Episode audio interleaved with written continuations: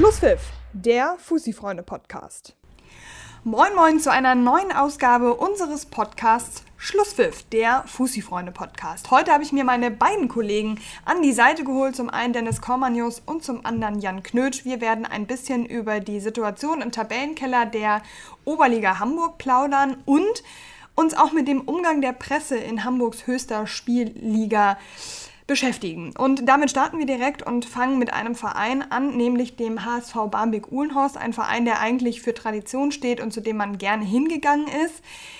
Das Ganze verändert sich im Moment ein bisschen, denn wir dürfen übrigens ist BU der einzige Verein, bei dem wir es nicht mehr dürfen, nicht mehr zwischen den Trainerbänken stehen. Das Ganze entwickelt sich inzwischen zu einer kleinen Farce, die in einem BU-Posting gipfelte, was sie bei Facebook online, online gestellt haben, weil sie sich dazu genötigt gesehen haben, das Ganze nochmal zu erklären.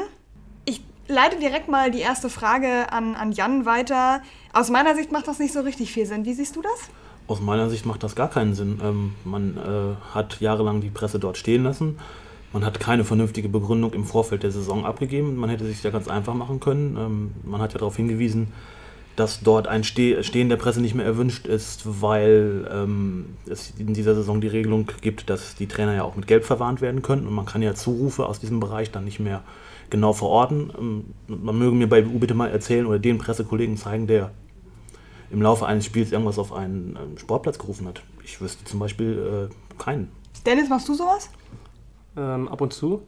in dem Fall noch nicht. Ähm, ja, also das Posting ist einfach in dem Sinn Schwachsinn, muss man einfach so klar sagen. Es wurden dort auch Unwahrheiten ähm, verbreitet, ähm, dass auch Spieler dort nicht mehr stehen dürfen. Nun war es am Dienstag so, dass ein Spieler dort stand oder beziehungsweise ein Ex-Spieler ähm, und dass man sich einfach auch nicht an die eigenen Vorgaben, die man offenbar jetzt aufgestellt hat, hält und ähm, ja, also ich glaube, so macht das keinen Sinn und ich glaube, da sind wir beim Thema Kommunikation. Hätte man das alles im Vorfeld ein bisschen anders kommuniziert, dann wäre es, glaube ich, auch anders abgelaufen und wäre auch gar kein großes Problem gewesen, aber da werden dann irgendwelche Leute vorgeschickt, die einem irgendetwas mitteilen sollen und nicht die Leute, die das vielleicht machen sollten. Nun ist es so, dass wir haben dann den Platz zwischen den Trainerbänken am vergangenen Dienstag beim Spiel BU gegen Dessendorf verlassen und haben uns dann wahnsinnige drei Meter weiter links hingestellt, nämlich links neben die BU-Bank, standen also nicht wirklich weiter weg von den Bänken. Das heißt, wenn ein Pressevertreter auf die doch etwas wahnwitzige Idee käme, etwas reinzurufen, dann kann man das auch links neben der Trainerbank nicht mehr davon unterscheiden, ob wir jetzt zwischen den Trainerbänken stehen oder links daneben. Also aus meiner Sicht macht das den Bären nicht fett. Richtig, man schießt sich ja mit der ganzen Sache so gesehen auch noch ein Eigentor, wenn man mal überlegt. Ähm, wir haben ja nur den Fall am Dienstag gehabt, dass da Dinge von der BU-Bank gesagt worden sind in Richtung Dassendorfer Spieler. Ich weiß nicht, ob man die vielleicht mit dem Standort zwischen den Trainerbänken gar nicht mitbekommen hätte. Drei Meter neben der BU-Bank links hat man leider sehr deutlich verstanden, was Markus Stier und Luis Mandel in dem Fall aufs Feld gerufen haben. Deswegen würde ich sagen, ganz klassisches Eigentor von BU. Da sollte man vielleicht nochmal nachdenken. Und nachdenken ist auch ein gutes Stichwort, finde ich. Dieser Post wurde auch ohne Nachdenken einfach rausgeschossen, so wie man auch damals ohne Nachdenken bei Detlef Brandt und der Geschichte, die ja allen im Hamburger Amateurfußball bekannt ist, gehandelt hat. Da hat man auch einfach ein Stadionverbot ausgesprochen, um erstmal irgendwas zu machen und nicht nachgedacht. Und quasi ähm, ich würde sagen, dieses Mal eins zu eins wiederholt das ganze Szenario. Es ist ein bisschen schade, das Verhalten von BU. Ne? Also es, ist, es behindert unsere Arbeit auch in gewisser Weise, weil wir haben links neben der BU-Bank einen deutlich schlechteren Blick auf das, auf das ganze Spiel, können dadurch unsere Arbeit auch nicht schön machen. Jetzt wird der Gegner von uns sagen, ja, ihr könnt euch ja auf die Tribüne setzen. Ja gut, da kriegen wir dann gar nichts mehr mit. Also weder äh, haben wir dann einen guten Blick, noch können wir in irgendeiner Form Emotionen einfangen. Es ist ja auch, und ich glaube, da spreche ich für die gesamte Redaktion, wenn nicht sogar für den gesamten ja, Medienbereich, der im Hamburger Amateurfußball unterwegs ist. Es ist uns nicht daran gelegen, irgendjemanden bloßzustellen oder jetzt irgendwelche Sätze zu veröffentlichen, die irgendein Trainer mal auf der Bank sagt. Es geht uns einfach nur darum, unseren Job zu machen. Das ist, das ist genau der Punkt. Also ich glaube, ähm, dass das Gegenteil sogar der Fall ist. So, ich glaube, der Amateurfußball lebt davon, dass wir als Presse nah dran sind und den Zuschauern bzw. den Lesern auch das vermitteln können, was man als normaler Zuschauer vielleicht nicht mitbekommt. Ähm, und da gehört es einfach dazu, dass man dort auch stehen darf. Und am Dienstag in dem Fall, in dem Spiel gegen Dassendorf, da war es ja sogar so, dass uns angeboten wurde, vom Gegner dort auf der, Platz, äh, auf der Bank Platz zu nehmen. Ähm, von daher, ähm, du hast eben schon angesprochen, dass BU eigentlich ein Verein ist mit Tradition etc. Ich glaube, dass man dort aufpassen muss, dass man nicht so die ja, jahrelang aufgebaute Identität so ein bisschen verliert oder dieses positive Image, weil ich glaube, dass der Verein gerade dabei ist, das so ein bisschen kaputt zu machen bzw. zu zerstören. Und da geht es dann auch gar nicht nur um das Thema Presse etc., sondern auch um langjährige und verdiente Spieler für den Verein, die relativ unwürdig verabschiedet werden. Richtig, und dann geht es dann auch zum Beispiel um eine Sache bei der Pressekonferenz, die mir ganz ehrlich sehr übel aufgestoßen ist. Wenn man dann ähm, so ein Statement wie Jan Schönteich auf der Pressekonferenz loslässt, dann muss sich auch an Marco Stier ganz klar und deutlich die Frage gefallen lassen, was er darauf erwidert. Und dann ähm, muss ich sagen, finde ich es schade oder auch befremdlich, wäre fast sogar das richtige Wort, dass in, genau in dem Moment, wo die Frage gestellt wird aus dem Publikum bei BU, was die Pressekonferenz verfolgt hat, direkt der Zwischenruf kommt. Ähm, man möge doch bitte sportlich fragen und nicht den Skandal wittern. Ähm, wir haben da keinen Skandal gewittert. Wir haben als Journalisten auch die Pflicht, die Sorgfaltspflicht, nachzufragen, was denn die jeweils andere Seite dazu sagt. Und ähm, genau das und nichts anderes haben wir an diesem Dienstag gemacht. Dennis hat es ja gerade angesprochen, ein Traditionsverein, der so ein bisschen anfängt, seine Identität zu verlieren. Der Barmbeker Pöbel, das war früher eine Institution und irgendwie verändert sich das da alles sehr, sehr stark. Sowohl die Fankultur als auch die Pöbelkultur in Anführungsstrichen. Früher war das einfach irgendwie, ja, da, da, da hatte man das Gefühl, da ist noch, da wird Fußball gelebt und heute ist es wirklich nur noch draufhauen. Ja, ich wage dann jetzt mal die steile These, ähm, das hat sich verändert, seit Marco Stier Trainer in Barmbek ist.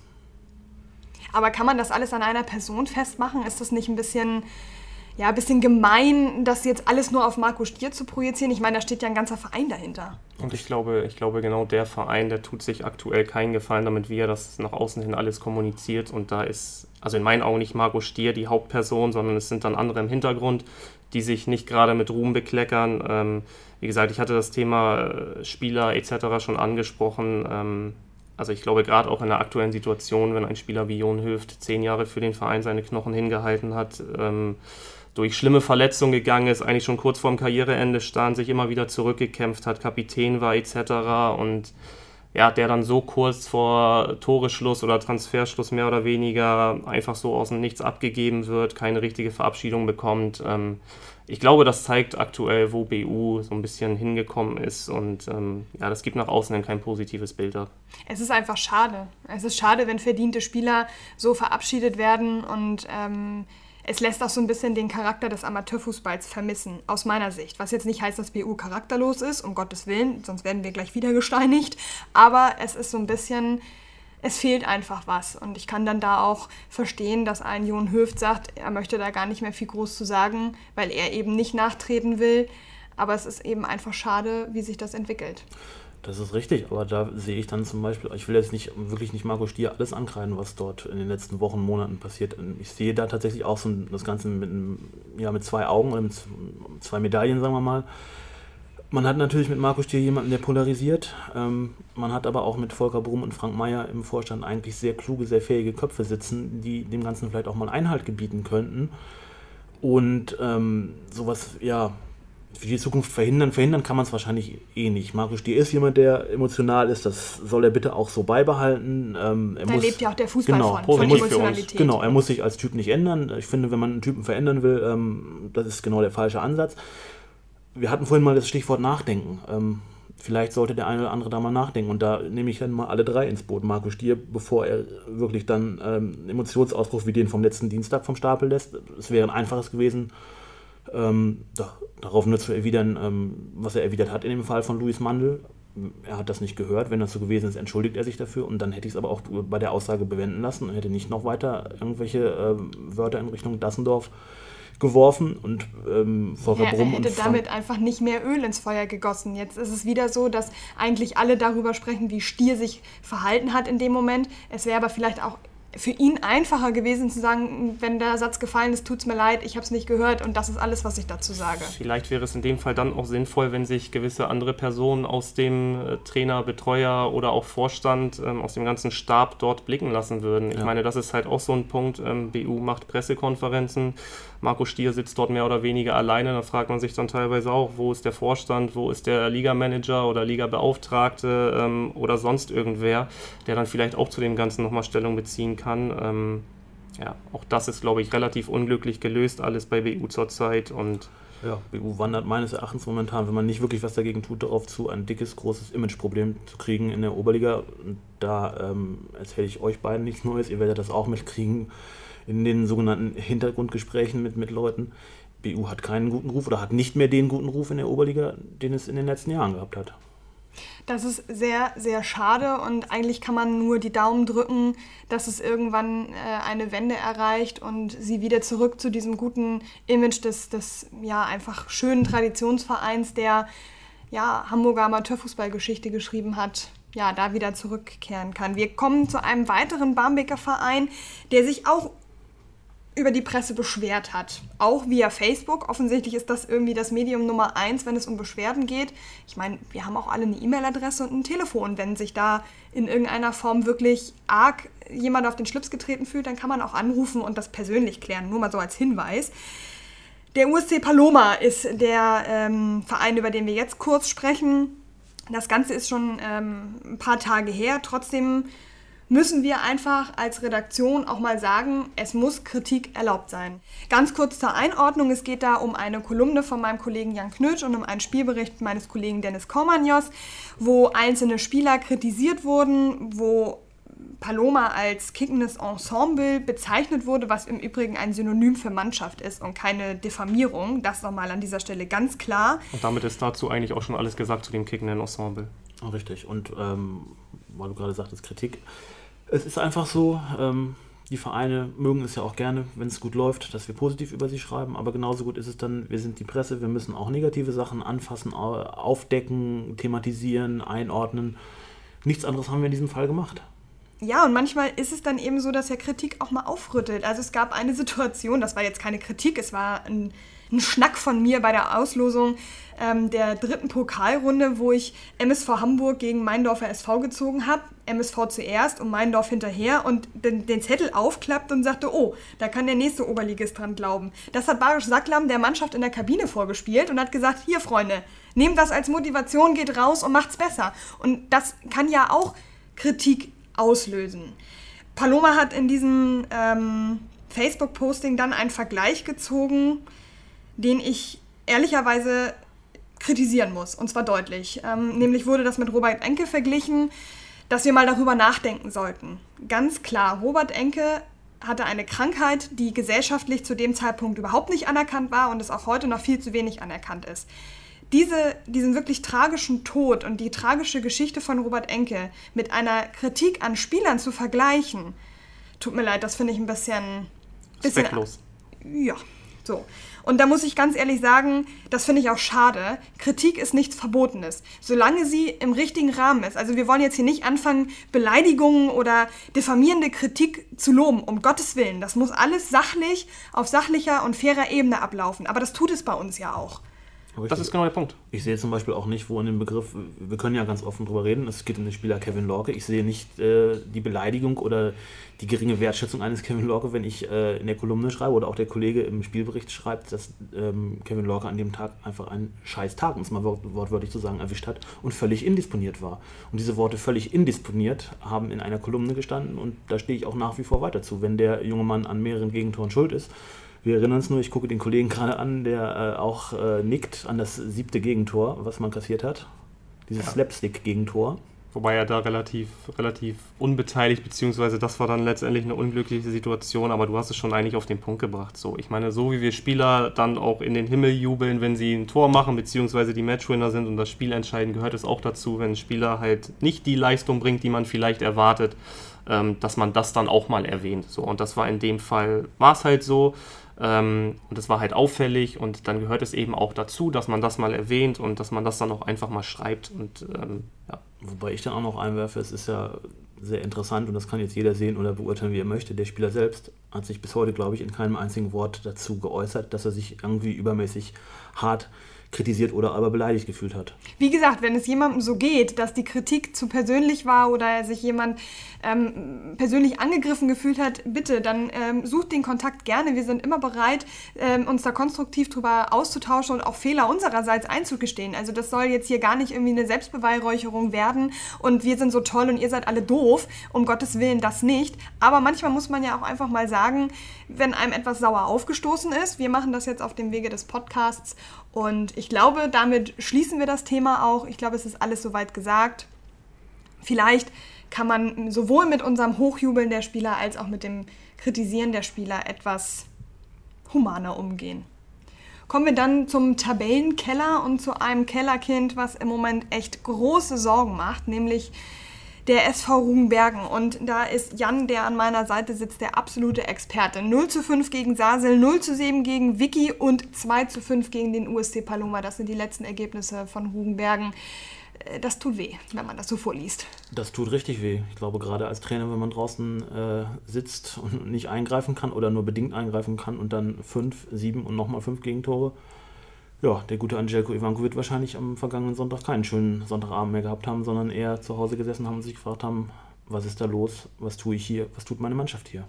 Er hat im Interview mit uns ja gesagt, dass die Defensive unterstes Bezirksliganiveau hat. Das ist schon ein Satz, den kann man mal so raushauen. Das ist schon ein Satz, den kann man mal so raushauen, ja, in der Tat. Und Angelko Ivanko ist ja ein Typ, der für genau solche Sätze bekannt ist. Er hat ja schon auch in Wedel ähm, nicht unbedingt äh, ein Blatt vor den Mund genommen.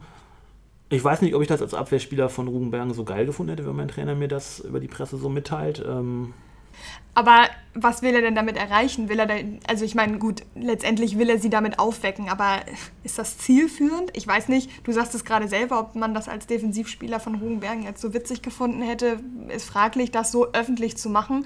Auf der anderen Seite, wenn dir als Trainer jede Möglichkeit ausgeht, was willst du dann noch machen, außer öffentlich drauf zu hauen? Richtig, es ist trotzdem ein zweischneidiges Schwert. Du kannst damit wirklich erreichen, dass du deine Abwehrspieler, in dem Falle ja, ähm, sind es ja die Abwehrspieler, es ging ja um die Defensive in erster Linie, ähm, dass du sie wachrüttelst. Du kannst dir aber auch damit ein Riesenproblem schaffen, dass du deine Abwehrspieler irgendwann einfach mal gegen dich hast oder auch Teile der Mannschaft gegen dich hast.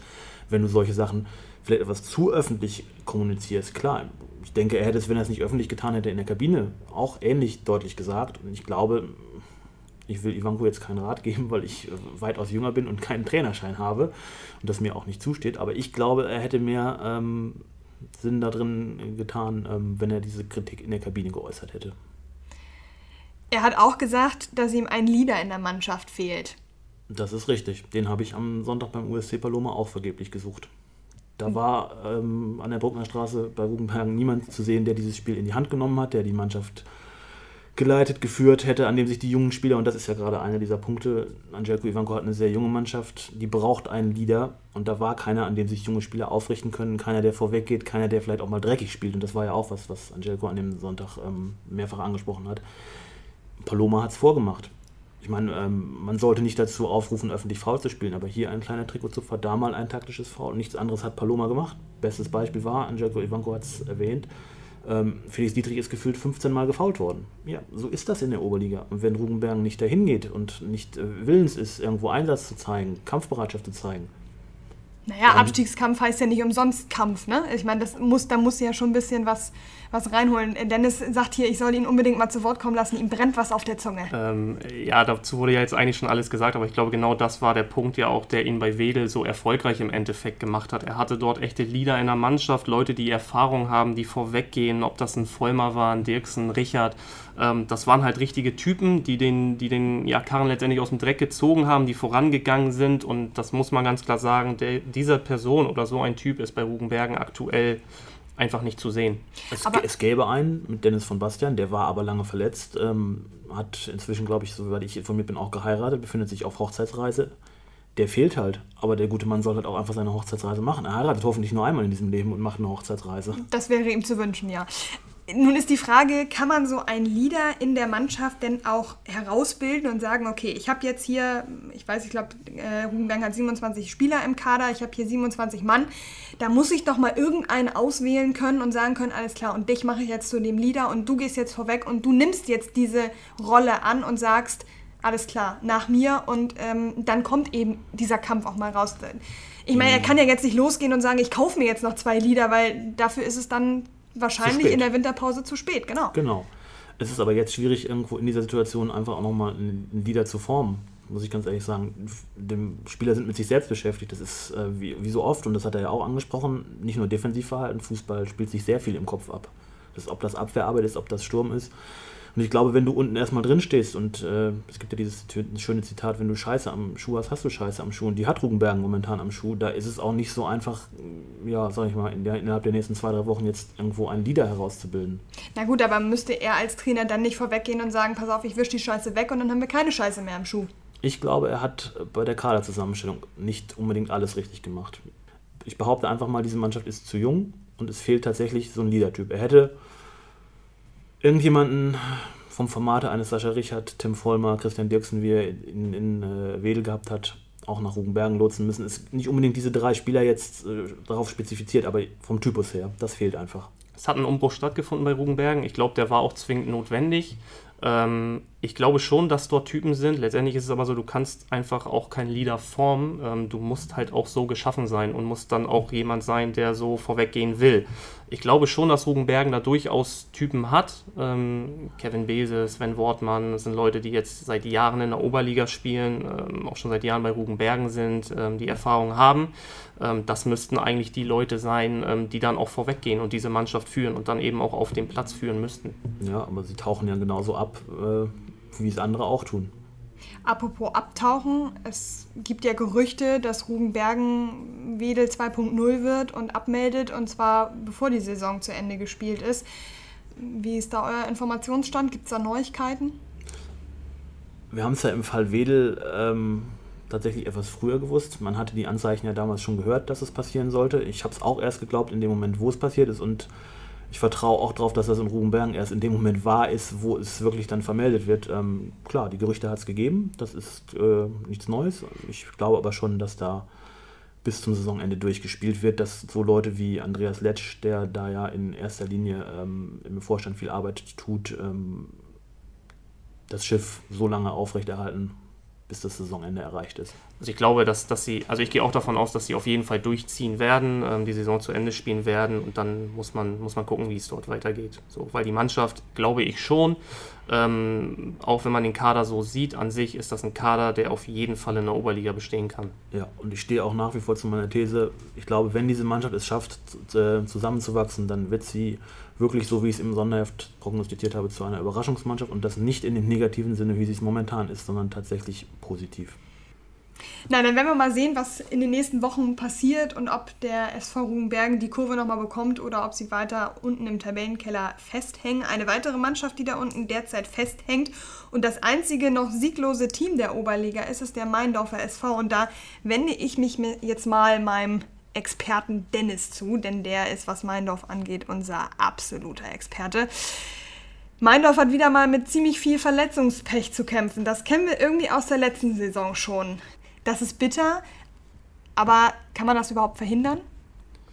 Also man muss sagen, bei Meindorf ist das schon tatsächlich sehr auffällig und sehr speziell. Also das ist jetzt etwas, was sich wiederholt. Es sind extrem viele Verletzte, das muss man wirklich sagen. Ähm, und auch nicht irgendwie kurzzeitige Verletzungen, sondern teilweise auch wirklich langwierige Geschichten. Ähm, man muss sagen, dass Meindorf da schon echt extremes Pech auch hat, was das angeht. Ähm, bei Meindorf sehe ich es aber ähnlich wie bei Rugenbergen. Und ähm, um da auch mal Barisch Saglam als Trainer zu zitieren, der hat nach dem Sasel-Spiel vor zwei Wochen gesagt, ähm, wenn man alle Mann an Bord hat, dann wird man eine ganz andere Mentalität auf dem Platz sehen. Und das glaube ich auch, das sehe ich auch so. Die Mannschaft hat ein Potenzial, um in der Oberliga zu bleiben und um sogar etwas zu erreichen. Also ich glaube, die Truppe ist wirklich von, von den Namen her gut zusammengestellt. Wenn denn alle Mann an Bord sind, ist halt die Frage, wann das der Fall sein wird.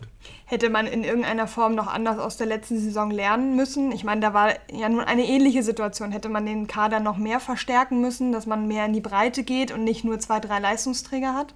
Das wurde ja tatsächlich sogar gemacht. Also wenn man das jetzt so von der Anzahl her sieht, dann sind es ja wieder, glaube ich, zweistellig Neuzugänge und auch Abgänge. Ähm, also sie sind in der Breite schon gut aufgestellt. Also ich würde sogar sagen, so gut, wenn alle Mann an Bord sind, dass sie dann wirklich Probleme haben, wer es letztendlich in den Kader schafft. Ähm, also von daher äh, glaube ich schon, dass dort die richtigen Schlüsse gezogen wurden. Ähm, sie haben halt wirklich, was das Verletzung oder was die Verletzung angeht, schon enormes Pech, das muss man ganz klar sagen. Na, dann drücken wir mal die Daumen, dass das Pech sie nicht weiter heimsucht, sondern ähm, dann da der ein oder andere Verletzte zurückkehrt und sie dann irgendwann auch mal drei Punkte einfahren können, weil ohne das wird es halt eng am Ende des Tages. Das ist genau der Punkt. Sie sind jetzt in so einem Negativstrudel drin und wenn man da erstmal drin ist, dann weiß man, dass es schwer ist, da auch wieder rauszukommen. Ähm, von daher wäre es enorm wichtig, ähm, jetzt auch endlich den ersten Sieg einzufahren. Und ich glaube, dass das Spiel am kommenden Wochenende gegen Paloma extrem richtungsweisend ist. Also, dass Meindorf dort tatsächlich schon zum Siegen fast verdammt ist, ähm, um halt aus diesem Negativstrudel möglichst schnell auszubrechen und den Turnaround zu schaffen. Paloma äh, ist allerdings gerade das Team der Stunde, wenn man sich den äh, Tabellenkeller so anguckt. Ich meine, 5 zu 2 gegen Rugenbergen gewonnen. Das ist schon mal ein Statement, oder? Das ist genau der Punkt. Also Paloma ist gerade gut drauf. Ähm, das wird nicht einfach für Meiendorf, aber, aber wie schon gesagt, also sie müssen dieses Spiel gewinnen, weil ich glaube, sonst wird es tatsächlich schwer und tatsächlich eng, ähm, ja, da möglichst schnell wieder rauszukommen und das auch vor der Winterpause, weil ich glaube tatsächlich, wenn du da unten drin steckst, ähm, über einen längeren Zeitraum, dann wird es schwer, sich da wieder rauszukämpfen. Und dann kommt noch hinzu, dass sich die eine oder andere Verletzung wahrscheinlich dann auch noch ein bisschen weiter hinauszögern wird. Du hast in deiner Kolumne damals über Paloma gesagt, dass sie zusammenwachsen müssen, dass sich die Spieler integrieren müssen, eingewöhnen müssen. Meinst du, dass es jetzt der Fall ist, dass sie das jetzt geschafft haben und deswegen jetzt auch ja, den Aufwind mitnehmen können? Ähm, geschafft? Nein, den ersten Schritt gemacht. Das wird noch weitere Wochen brauchen, bis das da alles komplett harmoniert, komplett zusammengewachsen ist. Aber der erste Schritt ist getan und ich glaube, dass Paloma ähm, auch die nächsten Schritte tatsächlich machen wird. Vielleicht ja sogar schon am Wochenende in Meindorf. Wie Dennis gerade schon sagt, es ist für Meindorf ein sehr richtungsweisendes Spiel, für Paloma aber nicht minder. Man kann sich mit einem Dreier nochmal wieder ein Stück absetzen. Das dürfte tatsächlich ein sehr interessanter Kick werden, den wir da am Samstagnachmittag an der Meindorfer Straße sehen könnten. Es gibt natürlich noch ein paar andere Vereine, die da unten mit drin stehen, zum Beispiel ähm, der Bramfelder SV. In unserem Sonderheft ist er doch das ein oder andere Mal als der Abstiegskandidat Nummer 1 gehandelt worden. Nun stehen sie auf Platz 16. So richtig gut ist das nicht. Es ist aber auch nicht so richtig schlecht. Wie ist eure Einschätzung, Dennis, ähm, zum Bramfelder SV? Ich glaube, bei Bramfeld ist tatsächlich ein ganz, ganz großes Problem, dass ähm, drei äußerst erfahrene und wichtige Leute für die Mannschaft aufgehört haben, mit Sascha Kleinschmidt, äh, Lars Lüdemann und Kevin Mellmann. Das sind halt wirklich drei Typen, drei Leader, also womit wir wieder beim Thema wären, die in so einer Phase oder da gerade in der Oberliga mit ihrer Erfahrung enorm weitergeholfen hätten. Und ich glaube, da ist es tatsächlich schwer, dann solche Leute qualitativ zu ersetzen und dann vor allem auch menschlich für die Kabine. Das ist nicht einfach. Ähm, und da wird man sehen, inwieweit das Bramfeld gelingt. Ich hatte im Sonderheft geschrieben, dass sie ja, gut starten müssen, um halt nicht früh unten drin zu hängen. Ähm, die letzten Ergebnisse waren jetzt nicht sonderlich positiv. Na gut, ähm. aber Teutonia 4 zu 2, also 2 zu 4 verloren und gegen BU 1 zu 5 verloren. Ich meine, das sind zwei Mannschaften, gegen die kann man schon mal verlieren. Das ist jetzt nicht, dass das unten im, im direkten Vergleich war. Gegen Meindorf hat äh, Bramfeld dann mit 2 zu 1 gewonnen. Also das sind schon Vereine, gegen die kann man drei Punkte mal liegen lassen. Das stimmt, ähm, zumal sie gegen Teutonia nicht schlecht gewesen sein sollen. Also ich glaube, da wäre, oder so wie ich gehört habe, mit viel Glück dann auch eventuell sogar ein Unentschieden drin gewesen das sind auf jeden Fall Vereine, die du verlieren kannst. Nun ist bei Bramfeld natürlich das Problem, dass sie jetzt ähm, in der Landesliga die letzten Jahre über das Siegen gewohnt waren, immer ganz oben mit dabei waren, ähm, auch im letzten Jahr aufgestiegen sind als Meister. Das heißt, sie sind an dieses Siegen mehr oder weniger gewöhnt. Es wird schwierig sein, glaube ich, jetzt in der Oberliga, wenn man mal drei, vier Spiele hintereinander verliert, nicht gewinnt. Ähm, dann positiv zu bleiben. Und dann fehlen halt genau solche Typen wie die, die ich vorhin angesprochen habe, die dann halt mit ihrer Erfahrung auch vorweggehen und sagen, so Jungs, kommt, ähm, wir können es mal schaffen. Womit wir dann wieder dabei wären, dass Fußball vor allen Dingen im Kopf entschieden wird. Ne? Am Ende des Tages vor allen Dingen der Abstiegskampf ist ganz viel mentale Stärke gefragt. Ein Verein, der da unten irgendwie eigentlich so gar nicht reingehört hat, zumindest wenn man die eigenen Ziele so zur Rate zieht. Marinos Bester und der TSV Buchholz 08. Ausgegeben war Saisonziel Platz 6. Sie stehen auf Platz 14. Sie haben jetzt am Wochenende das erste Mal gewonnen, 4 zu 1 gegen Cordy. Mein Kollege Jan war vor Ort. Vielleicht kannst du mal so zwei, drei Sätze dazu sagen. Ich habe gehört, da war irgendwie eine Taktikumstellung, die doch durchaus Einfluss genommen hat. Richtig, unser äh, Liebhaber der offensiv, der weit vorne stehenden äh, Abwehrkette, Marinus Bester, hat tatsächlich etwas defensiver gespielt, als er das eigentlich vorhatte, sagt aber selber, das ist keine Abkehr von seinem System, er wird das weiterhin so durchziehen im Laufe der restlichen Saison. Es ist, ist einfach nur der Situation geschuldet gewesen. Bei Vicky war es ja auch schon so, da hat äh, der TSV Buchholz auch etwas defensiver gestanden, als er es eigentlich vorhatte.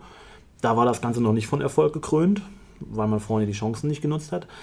Die Chancen hat man auch gegen Cordy nicht so genutzt, wie man sie hätte nutzen können, denn dieses Endergebnis hätte auch ja, um einiges deutlicher ausfallen können. Buchholz hatte an dem Abend tatsächlich, glaube ich, ähm, zwei Vorteile auf seiner Seite. Tatsächlich Vorteil 1, man hat etwas anders gespielt, als Marinus Bester es angekündigt hat. Quasi so ein bisschen orientiert an dem System, was man in der Saison davor unter Thorsten Schneider gespielt hat. Vorteil 2, Cordy war an dem Abend absolut nicht gut drauf, ist auch eine sehr junge Mannschaft, muss sich auch noch finden. Glaubst du dann, dass der TSV Buchholz 08 und Marinus Bester das ausgegebene Ziel Platz 6 erreichen können? Auch mit der taktischen Ausrichtung, die sie haben? Ich meine, die, die Gegentore, wenig sind es nicht, ne? 4 zu 4 gegen Süderelbe, 4 Gegentreffer gegen Vicky. Ich meine, das sind keine Ergebnisse, auch drei Gegentore gegen Paloma. Ich glaube, das Ganze ist ein äh, großer Ritt auf einer Rasierklinge. Ich würde mal behaupten, diese Umstellung, die Marinus Bester davor hat, tut dieser Mannschaft nicht unbedingt gut. Es wird sehr lange brauchen, bis diese Mannschaft das verinnerlicht hat. Ich finde es völlig legitim, was er in den beiden Spielen gegen Vicky und gegen Cordy gemacht hat, dass er gesagt hat, äh, ich stelle um der Situation geschuldet, spiele defensiver. Vielleicht sollte er das die nächsten ein, zwei Spiele beibehalten. Ähm, dann auch jeweils wieder dreifach punkten. Sowas entwickelt ja auch Selbstvertrauen und dann läuft es ja irgendwann. Wir haben gerade gesagt, Fußball ist eine Kopfsache. Dann läuft es halt von alleine. Und dann kannst du vielleicht auch wieder wagen, deiner Kette zu sagen: Okay, Jungs, steht jetzt nicht mehr am eigenen 16-Meter-Raum, sondern steht, was weiß ich, 25 Meter vor dem Kasten und der Torwart spielt halt auch nochmal ein bisschen offensiver mit und gibt quasi, ja, sagen wir mal, den, den Libero so ein bisschen. Hm. Also sie spielen jetzt am Wochenende gegen Niendorf und dann ähm, kommt der SV Rugenbergen zu Besuch. Ich glaube, dieses Spiel gegen Rugenbergen, das könnte so ein bisschen richtungsweisend sein, sowohl für Buchholz als auch für Rugenbergen, oder? Wie siehst du das? Das sehe ich ganz genauso wie du. Buchholz darf nicht in dem Spiel den Fehler machen, einfach irgendwie ängstlich zu sein und zu sagen, das ist jetzt so ein Ding, das, ähm, auf Krampf irgendwie was erreichen zu wollen, sondern sie müssen es genauso machen wie gegen Cordy. Vielleicht ein bisschen defensiver spielen, Rugenbergen kommen lassen, nach vorne brauchen wir, glaube ich, gar nicht drüber zu diskutieren. Hat Buchholz, ich äh, werfe nur mal den Namen Milan Bezala in den Raum, Qualität? Gut, wir werden in den kommenden Wochen sehen, ob Buchholz den Turnaround schon geschafft hat oder ob sie sich weiter mit Abstiegskampf beschäftigen müssen anstelle von Platz 6. Es sind natürlich noch ein paar mehr Vereine in, äh, im Tabellenkeller der Oberliga. Süderelbe ist da unten mit drin, auch Kurslack. Und auch Union Tornisch ist ähm, nicht weit weg. Aber wenn wir jetzt jeden Verein auseinander diskutieren und uns damit beschäftigen, dann sind wir irgendwann bei acht Stunden und das hört sich ja nun wirklich keiner an. In diesem Sinne ähm, freue ich mich über diesen Podcast und ähm, hoffe, dass wir alle Themen soweit abgeklärt haben. Ich gucke mal fragend in die Runde, ob da noch irgendwo ein Thema schlummert. Dennis? Die sparen wir uns für nächste Woche auf. Genau, Alles wir klar. wollen ja nicht acht Stunden senden heute, sondern wir wollen ja auch in den nächsten acht Wochen oder ich hätte beinahe gesagt, acht Jahren noch Podcasts produzieren. Na, dann werden wir mal sehen, ob wir in der nächsten Woche wieder ein Podcast-Thema haben. Vielleicht auch erst in zwei Wochen. Das schauen wir dann mal der Aktualität geschuldet. Das war es soweit von uns. Wir hoffen, es hat euch gefallen. Ähm, ja, wenn nicht, dann meldet euch gerne. Wenn schon, dann meldet euch auch. In diesem Sinne wünschen wir euch noch eine schöne Restwoche. Macht's gut. Ciao, ciao. Schlusspfiff, der Fussi-Freunde-Podcast.